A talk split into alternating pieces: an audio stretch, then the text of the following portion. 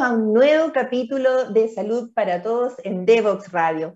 Hoy día vamos a tratar un tema fantástico que tiene que ver con la energía consciente, cómo hacemos ahorro energético. Y esto que podría no significar salud, les tengo que decir que sí, que es ahorro en salud, significa disminuir la huella de carbono, disminuir, ¿cierto?, la polución, el desgaste, el desperdicio de energía, de agua, que puede llegar a ser tan alto como un 20% en nuestras actividades cotidianas. Para eso, hoy día vamos a tener un tremendo invitado, el ingeniero Nicolás Llévenes, con quien vamos a hablar de ahorro energético, transformación energética. Vamos a una primera pausa musical y volvemos de inmediato. ¿Quieres ser un protagonista?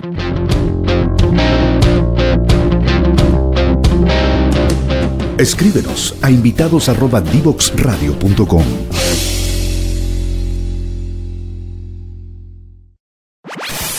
Conoce toda nuestra programación en www.divoxradio.com. Divoxradio.com. Conversaciones sobre innovación, ciencia y tecnología. Y ya estamos conversando de lleno con nuestro invitado hoy, Nicolás Llévenes, un eh, startupero que es un ingeniero, ¿cierto? Que nos va a primero lo vamos a saludar y le vamos a dar la más cordial bienvenida. ¿Cómo estás, Nicolás? Bueno, muy, muchas gracias por la invitación. Muy bien eh, de, recibir esta, eh, esta invitación para conversar de un tema, como, como mencionabas, muy interesante. Así que muchas gracias nuevamente. Claro, vamos a ir conversando qué significa energía consciente, cómo podemos hacer la nuestra, cómo en, ya sean las empresas, en las instituciones de salud, en nuestros propios hogares, podemos hacer uso de esta energía consciente, ¿cierto? Más bien hacernos conscientes de la energía que gastamos y cómo podemos ahorrar también en eso. Eh, quiero primero que nada que nos cuentes, Nicolás, eh, tú eres ingeniero de la Universidad Técnica Federico Santa María, ¿cómo llegaste a, desarrollar esta startup y cuéntanos cuál es la diferencia entre un emprendimiento y una startup, por cierto. Claro, bueno, eh, eh, pecados de la juventud, no, más bien. Eh, inicié esto como, más que como ingeniero con, la temática que acabas de mencionar, de cómo hacer más consciente efectivamente el uso de energía.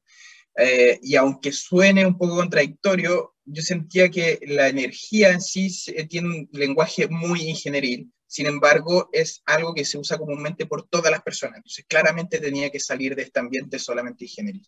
¿Cómo inicié con esto? Bueno, eh, siempre me gustó emprender. Yo creo que por ahí va este, la temática en sí. No era el inicio del tema energético, pero mis primeros emprendimientos fueron en base a eh, gestión de energía eh, con paneles solares, ¿cierto? A nivel de lo que es generación.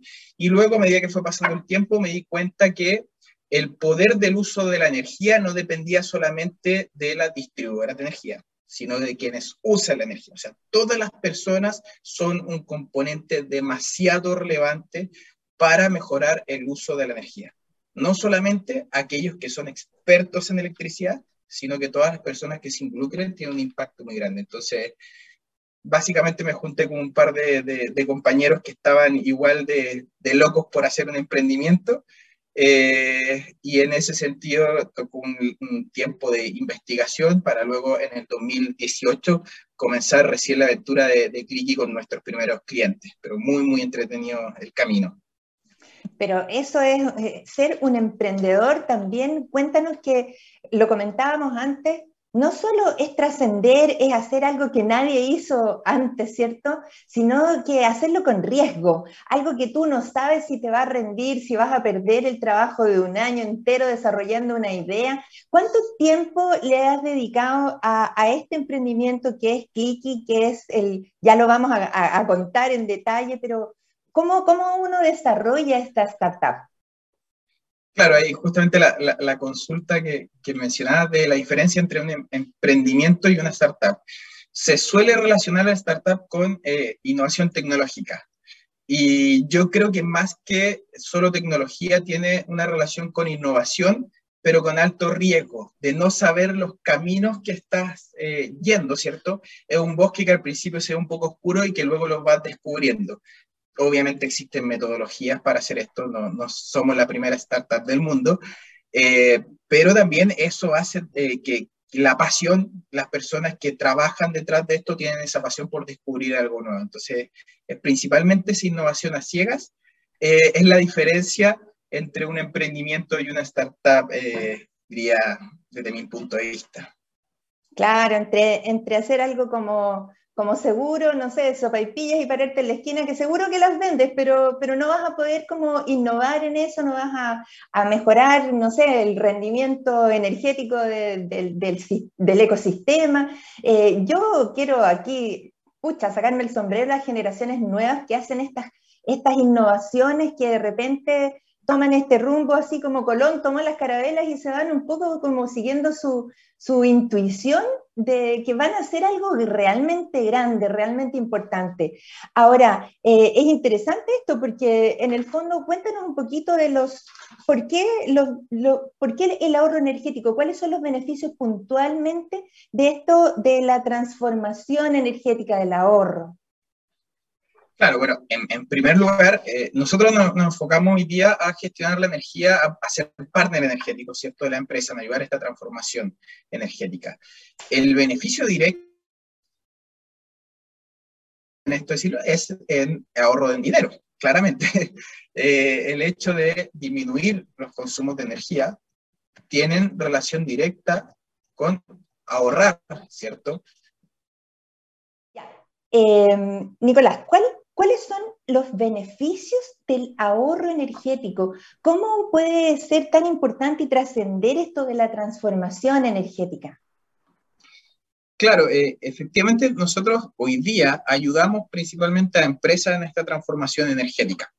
Eh, el beneficio, obviamente, directo y tal vez más transaccional que existe en esto es el ahorro en el sentido de dinero, ¿cierto? Ahorro energético de inmediato tiene una implicación en mejorar eh, el, ahorro en dinero que tiene implicaciones directas en la utilidad de la empresa. Pero más allá de eso, como tú bien comentabas, eh, esto tiene otros alcances de beneficio.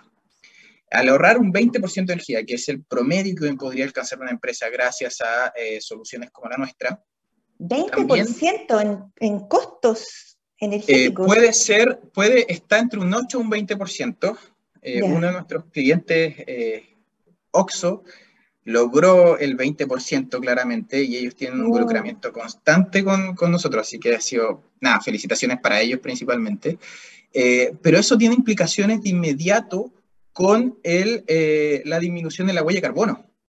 Claro, y ahí, ahí nos beneficia el tiro a nosotros como especie humana, como salud, como, como medio ambiente. Claro, y a veces eso no, no, no estaba tomándose en cuenta por el solo hecho que no se estaba midiendo.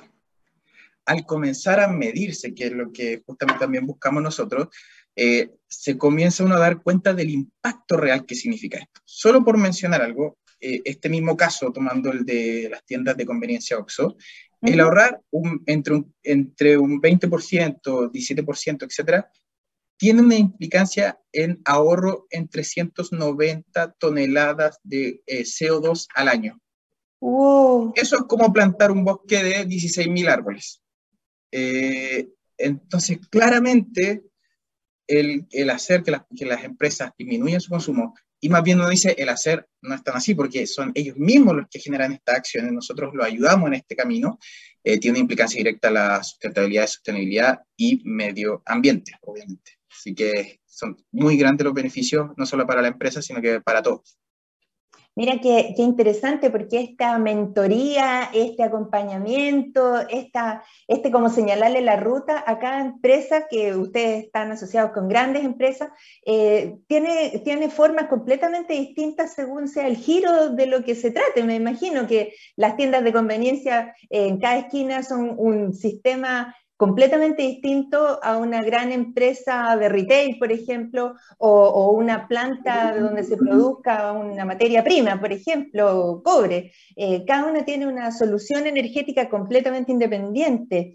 Y, en eso también hay que entender eh, que, que hay que poner otros aspectos, como por ejemplo la transformación digital que para esto es un lenguaje que hay que aprender. Eh, lo digital ya llegó para, que, para, para, nuestro beneficio. Cuéntanos un poco cómo dialoga, em, cómo se tiene que incorporar esta transformación digital eh, para hacer este ahorro. Sí, eh, es súper relevante lo, lo, que comentas, de que cada empresa es un mundo distinto, pero suele haber una componente que hace que esto sea más simple, y es el propósito que tiene esto. O sea, el propósito de ahorrar energía y disminuir la huella de carbono. Entonces, mientras más eh, apropiado esté esto, la contraparte, la empresa, mientras más activas estén las personas para hacer esto, más rápido lo logran. Eh, eso de que exista analfabetismo digital se suele oh, ¡Qué duro! Eh, sí, así, así, lo, así lo dicen. varias startups hablan del analfabetismo digital, que puede existir en Chile o en otros países de la región, yo no lo veo tan así en el sentido de que esa barrera es bastante rápida de romper mientras las personas se involucren en el propósito que tiene esa herramienta digital. Porque si una herramienta digital no tiene un propósito, obviamente, no tiene por qué ser usada. Y es así. Tiene muchas ventajas la transformación digital eh, y energética del mismo lado. Uno, obviamente, eh, disminuye los costos para poder implementar ¿cierto? un proyecto. El hecho que nosotros monitoreemos la energía, el consumo, ¿cierto? El tener esta información hace que es como que uno prendiera una luz. Generalmente, esto pasa en las casas, yo podría preguntar a las personas, ¿en qué gastaste la energía el día de hoy? No van a saber cuánto gastaron en el microondas, ni en la, ni en la lavadora, etc.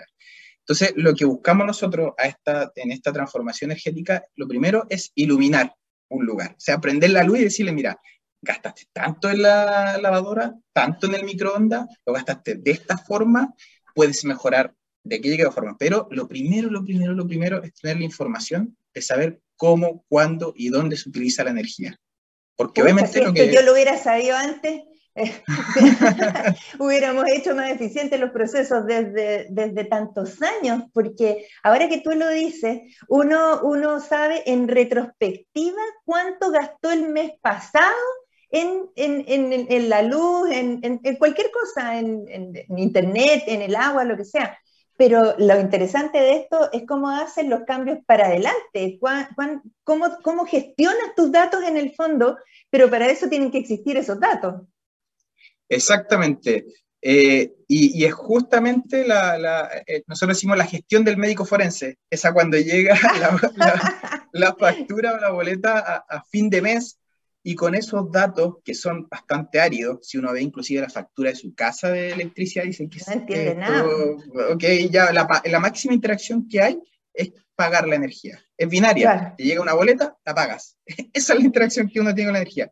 Y eso increíblemente ocurría, en, eh, ocurre en algunas empresas. Ocurre. Eh, claro, entonces justamente está la, lo, lo que mencionas de tener esa gestión dinámica y flexible y oportuna como nosotros le mencionamos, que pasar de ser un médico forense, sin menospreciar nada de eso, obviamente, a pasar a ser un piloto de avión que sabe exactamente dónde ir, cómo ir, está todo monitoreado y no solamente eh, lamentarse porque el muerto ya está. Eso es sumamente relevante a la hora de gestionar. Es que ahí el tema de gestión es no solo ya te iluminaste con, con los datos, sino qué haces con ellos, porque en el fondo si tú dices, ok, ya sé que si queda la luz prendida en toda la clínica en la noche, em, porque no hay nadie que está encargado de apagar la luz, ni nadie em, cuestiona que se queden las luces prendidas. Bueno, eh, ¿qué hago con eso? Tengo que involucrar a las personas que eh, en el comprender que el solo gesto de apagar la luz en un lugar en que no va a haber nadie en la noche va a ser 390 toneladas de CO2 al año de diferencia como, como tu mm. contribución al, a la causa del medio ambiente, pero para eso tenemos que tener, tal como tú decías, personas que tengan de alguna forma un propósito, que lo comprendan, pero además que se involucren y que, y que involucren a los demás. O sea, eh, el, el, entender esto no es que alguien te mande a ahorrar, sino que tú estés convencido de que es la única salida para la especie humana. O sea, yo creo que en este momento eh, es, estas soluciones que, que van naciendo de, de, de mentes brillantes que, que, hacen estos startups como tú, eh, eh nos van iluminando de, de, un plumazo a toda una generación que, que no tenía este gesto simple de apagar la luz cuando tú salías de una habitación. Exacto. Y ocupamos, ocupamos combustible fósil, pues imagínate. Exacto, y aquí viene la parte más relevante de lo que acabas de mencionar. Yo creo que aquí está el, punto clave de, de, de todo. Eh, y aquí hay un mantra que nosotros decimos, es mejor ya. cambiar comportamientos que equipamientos. Ah, mira, se, se suele, verso. Suele, sí. sí, se suele, se suele creer que la energía eh, la tiene que tratar un experto que viene de, de, un lado que uno desconoce y mueve unos tornillos y cambia un equipo y resulta que ahí hace una eficiencia energética. Cuando la realidad es que las personas que usan la energía todos los días son aquellos los que realmente pueden crear un impacto. Y aquí eh, es justamente cómo cambiamos el comportamiento. No basta con decir, eh, sé una buena persona, apaga la, eh, apaga la luz, etc. Las personas necesitan un poco más que eso. Yo no creo que las personas sean malas de por sí, digan, voy a dejar prendida la luz para gastarme energía y dañar al medio ambiente. Pero las personas... No hay conciencia de eso. Exactamente, pero las personas necesitan eh, un feedback de sus acciones es como enviar a un, niño al colegio en primero básico y sacarlo en cuarto medio sin darle ni un feedback y esperar que le vaya bien en la vida. Probablemente no va a ser así. Hay que dar feedback constante para que las personas entiendan el impacto de sus acciones. Aquí juega un rol muy importante la psicología y la neurociencia, eh, que nos ha ayudado a comprender cómo las personas al mostrar cierta información pueden cambiar sus hábitos de consumo. Y eso es también algo que eh, tiene eh, la plataforma Clicky de por sí. Involucramos justamente eh, estas metodologías de la neurociencia, como mostrar información de tal manera que se logren cambios de hábitos de consumo. Oh, pero esto, esto es fascinante, pero mira, se nos pasó el primer bloque de conversación así, tan rápido. Vamos a ir a la pausa musical y volvemos de inmediato para seguir conversando. Conoce toda nuestra programación en www.divoxradio.com. Te invitamos a conocer el destacado rol central de la educación técnica profesional en Chile, sus innovaciones, desarrollos y el importante impacto que genera en las personas y los territorios. Cada jueves, 17 horas, junto a Elizabeth Zapata, solo en divoxradio.com. Divoxradio.com.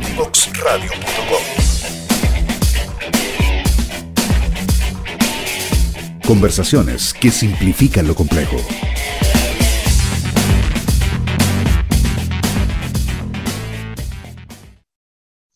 Continuamos conversando con Nicolás Llévenes, que es el autor y, cofundador de Clicky, que ya vamos a saber de inmediato de qué se trata, pero hay más más palabras que todavía necesito comprender en esto. Y, por ejemplo, eh, desde que ustedes parten monitoreando, haciendo un diagnóstico de situación de cómo es el uso energético de un determinado lugar, que puede ser chico, grande, en fin, incluso le hacen un avatar para, para ir como simulando cómo se va gastando la energía, hasta que esa información se se integra en una nube, se analiza y la persona hace una experiencia de usuario. ¿Todo ese camino es el que ustedes van apoyando con Clicky? Sí, eh, efectivamente así es. Eh, suena loco y siempre nos han preguntado, okay, ¿cómo se come esto? ¿Dónde, claro. eh, porque, porque efectivamente tiene varias terminologías que pueden complicar y tal vez diciéndolo súper en simple, no es que me sienta que sea necesariamente este el producto o servicio que entregamos, pero para comerlo simple uno podría decir que es una plataforma de control y gestión de la energía. Mira. Que permite a las personas visualizar una información de manera sumamente simple para lograr eh, entender cómo se consume la energía y lograr generar ahorro con la misma información. Entonces, En ese sentido, nosotros lo que más buscamos con esta experiencia de usuario de la plataforma es simplificar, simplificar la información. Nadie, nadie creo que ha visto un kilowatt hora en su vida. No, son como los virus. nadie lo ha visto.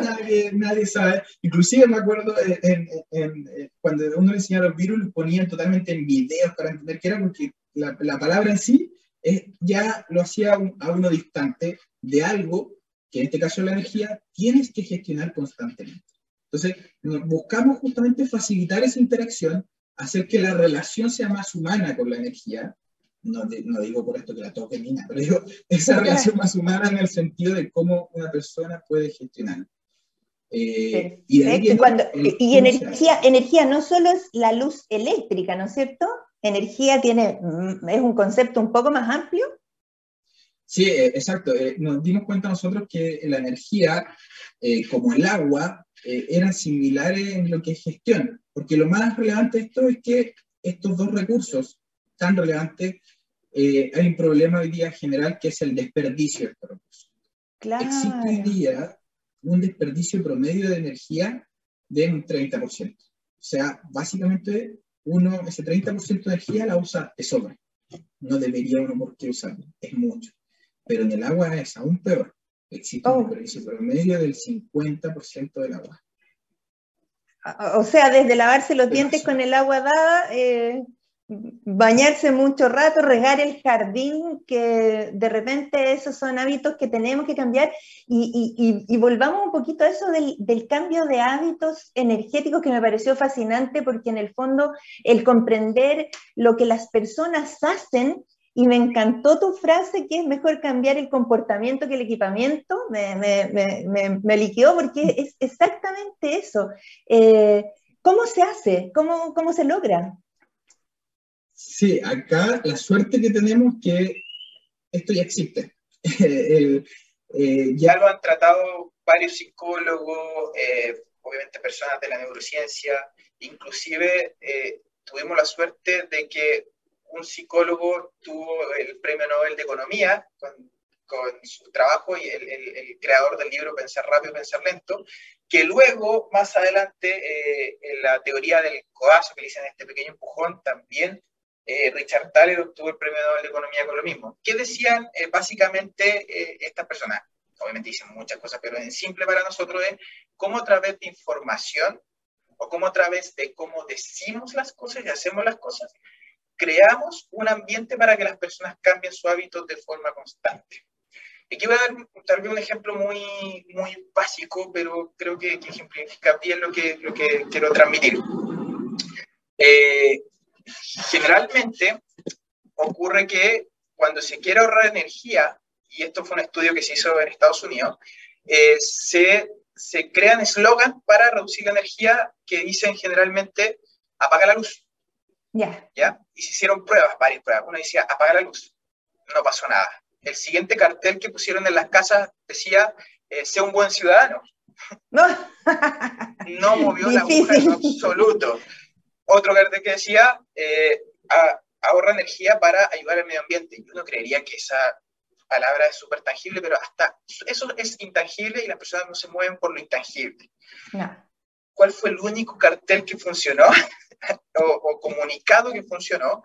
Fue el que decía, tu vecino gasta menos energía que tú. Toma. Las personas de por sí son competitivas. Nadie quiere ser, eh, gastar eh, eh, más energía que el vecino y peor aún que lo sepa el mundo esto. Eh, y eso hizo una reducción de energía tremenda por el solo hecho de dar a conocer que gastaba más que una persona de similares características que yo. Por eso dicen que uno corre más rápido al lado de una persona que es, parecida a uno, ¿cierto? Si uno sale a correr con un amigo, va a correr probablemente más rápido. Esas son técnicas de la teoría del comportamiento. Y, y como esta existen muchísimas. Una de las más interesantes que podemos ver después en la gamificación, que es a través de elementos lúdicos, como juegos, eh, utilizas para, eh, como herramienta para escenarios que no son de juego, como ahorrar energía, por ejemplo. Entonces, ¿tú cómo generas a través de la, de la ludificación? Claro, o sea, eh, en, en, una mente adulta como que los mensajes uno podría pensar que tienen que ser como lineales, planos, serios, y resulta que las personas de alguna forma se mueven también por las emociones. Y cuando tú le pones la, competitividad, lo entretenido, eh, es cuando las cosas prenden, cuando, se ven venir. Y yo diría que eh, efectivamente este comportamiento lúdico tiene su gracia eh, pero, pero tienes que escribirlo en el cerebro, en alguna parte tiene que decirlo. Y, yo, perdona que, que, me tome este paréntesis, que como la industria tabacalera, por ejemplo, hizo la asociación entre el tabaco y el deporte, o el tabaco y las motos, y pasarlo bien y ser muy glamoroso, cuando, cuando nada de eso era cierto. Eh, en este caso, que sí es cierto que tenemos que propender al ahorro energético, al no desperdicio de nuestros bienes preciados, digamos, o a utilizarlos en algo que sea más productivo, no, no, no, no, no botarlos, no dilapidar nuestros recursos.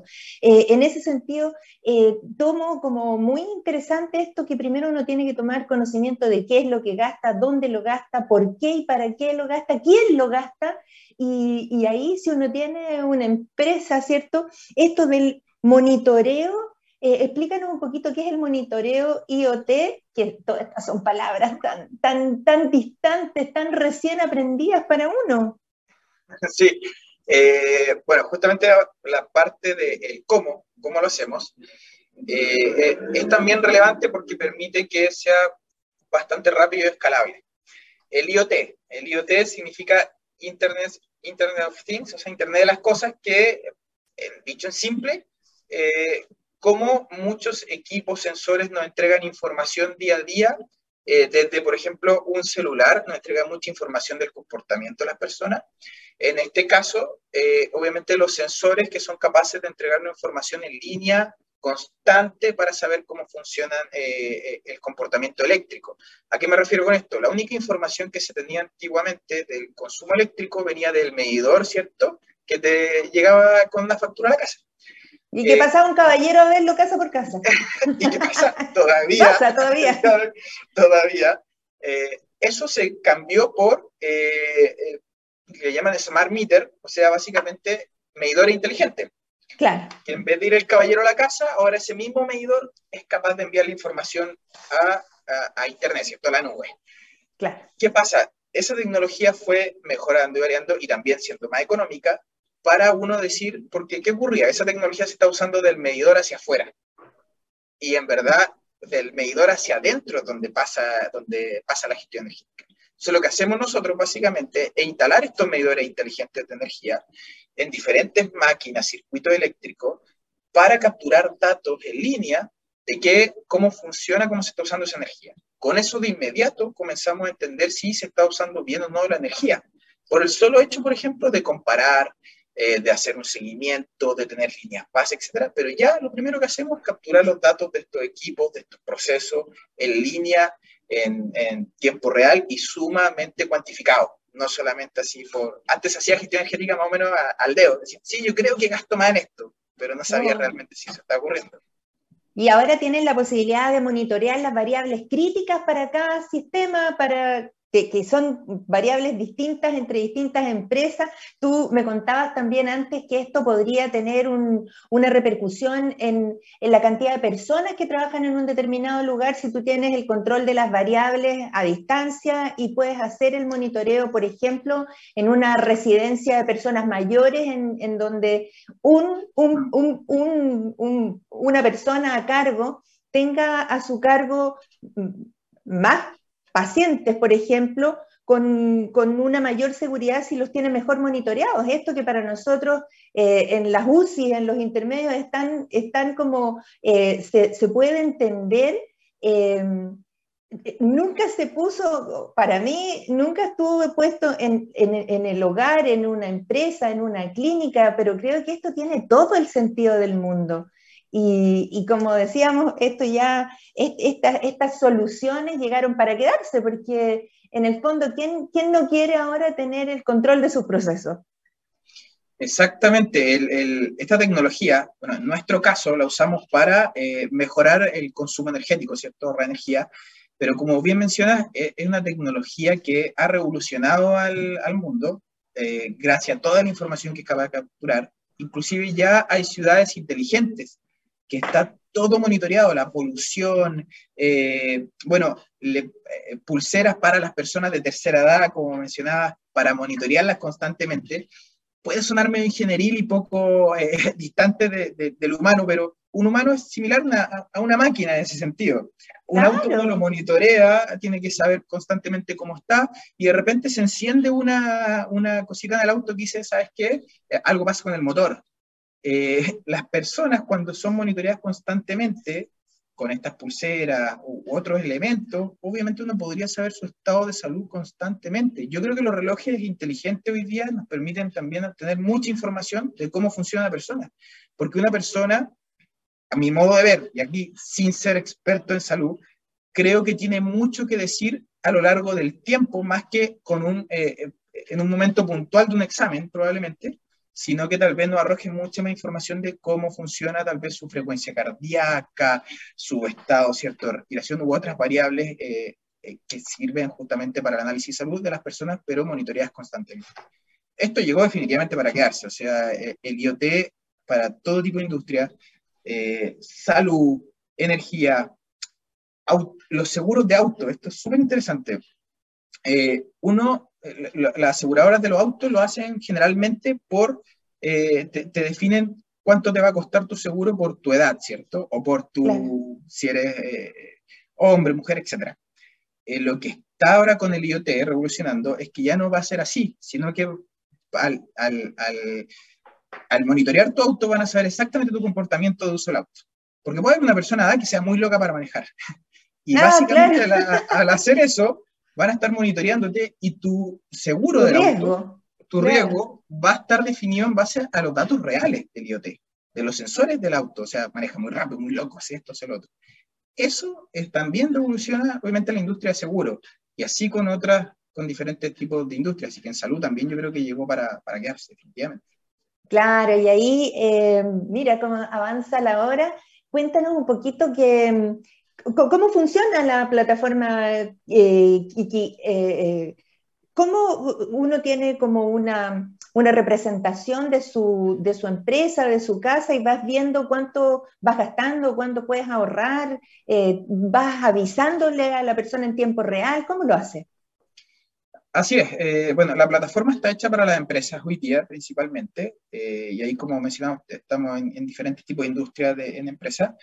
Eh, entonces, ¿cómo funciona? Primero se capturan todos estos millones de datos que van a la nube y se procesan para hacer información útil. ¿Cómo funciona la plataforma? Obviamente una plataforma web que a futuro idealmente también va a ser aplicación.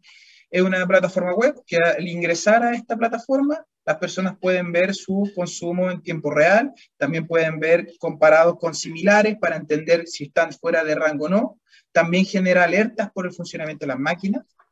Eh, en las máquinas las variables eléctricas son como los síntomas de las personas, en el sentido que si una, si una máquina, si una persona tiene fiebre, ¿cierto? Significa que puede tener algo. Si una máquina usa mucha corriente, significa que puede estar fallando. Entonces también sirve para el mantenimiento predictivo de las maquinarias. si hubieran, si hubieran tenido esto en Chernobyl, no, no hubiera explotado el reactor nuclear. Probablemente lo tenían, pero no lo, no, lo usaron. Eh, pero, pero efectivamente eh, es así como funciona.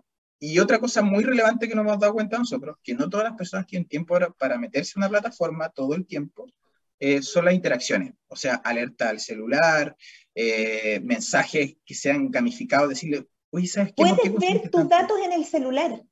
Claro, puedes ver en tu celular cómo está funcionando una planta, etc. Y ahí después, eh, no sé si qué tiempo, pero después viene otra idea súper relevante, que es el control. Del mismo celular ah. o computador, las personas también pueden controlar y decir, ¿sabes qué? Voy a apagar las luces de... Y la Eso es como la domótica. Esa es la domótica, exactamente. Tienes dos minutos para explicar eso, porque también es una cosa tan, tan como de cajón, o sea, tan obvia, tan, tan, tan útil, pero que no la, no la hemos tenido como, como una prioridad, pero ahora sí, yo creo que es súper importante. Mira, yo que en, la noche llego y le aviso a mi hijo por teléfono, prende la luz porque si no me voy a caer, bueno, tal vez lo podría hacer desde el celular programando que se prendiera la luz de la entrada antes de que yo llegara. Eh, y así sucesivamente, que se entibiara la casa, no sé, que que se activara o desactivara la alarma, pero esto tiene muchas más utilidades, ¿no es cierto? Exactamente. Eh, eh, tal vez más que domótica, eh, el control a distancia de los equipamientos es sumamente relevante, especialmente para algunos tipos de industria. Un caso en específico, el retail, o supermercado, etc. Por ejemplo, lo que pasó en pandemia. En pandemia cambiaron mucho los horarios de apertura y de cierre de tiendas y supermercados, ¿cierto? Claro. ¿Qué ocurría cuando decían, sabes que hoy día tenemos que cerrar a las 7 de la tarde, pero la siguiente semana se va a poder cerrar a las 9 de la noche? Antiguamente mm. lo que pasaba con eso era que ellos, no, esas dos horas de diferencia, no podían apagar la luz porque tenían timer puesto. Estos típicos timers que uno pone en la casa que... Claro, como el del riego. Como el del riego, se corta cierta hora. Entonces no es dinámico ni muy inteligente en ese sentido la plataforma justamente permitía a las personas con dos clics decir, ¿sabes qué? Todas mis tiendas ahora las voy a pagar a las 7 de la tarde de esta semana y la próxima a las 9 de la noche. Dos horas, pero multiplicado por todas las tiendas, es mucho ahorro energético. Solo por el hecho de cambiar el horario.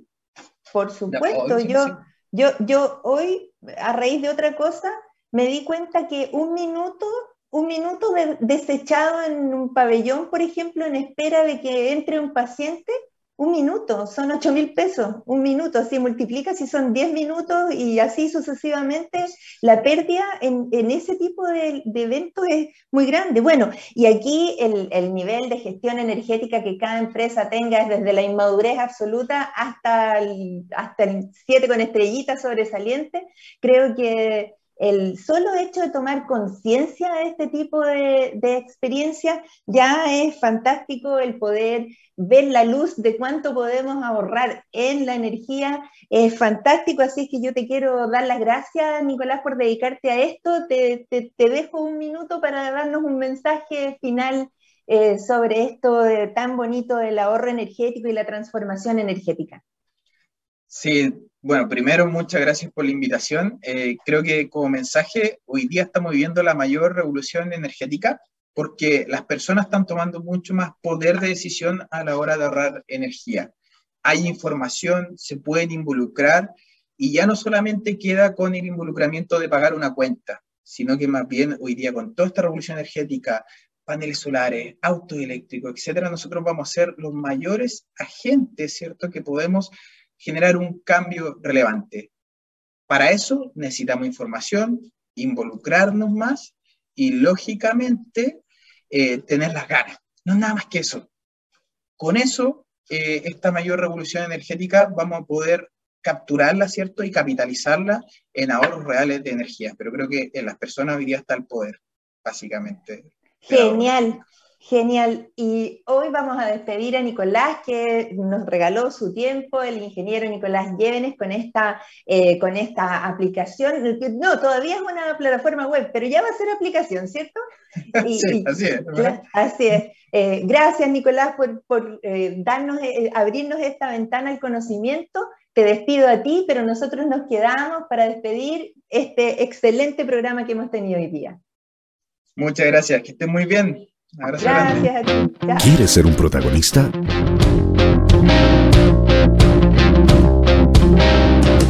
Escríbenos a invitados@divoxradio.com.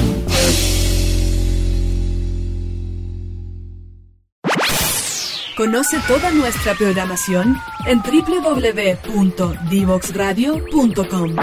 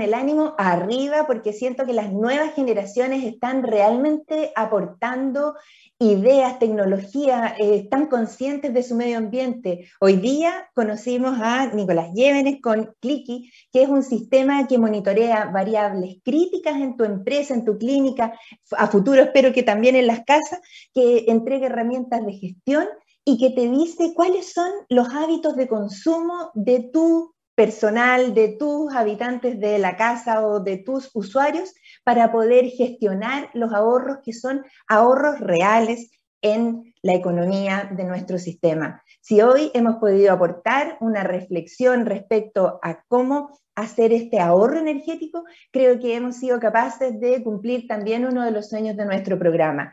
Hoy les quiero recordar que todas estas versiones han quedado aquí en donde estamos, aquí en Facebook, en YouTube, en Instagram, así es que los invito a visitarlos, mándenme sus ideas, quiero que conversemos aquí en este hermoso programa que se llama Salud para Todos de Devox Radio.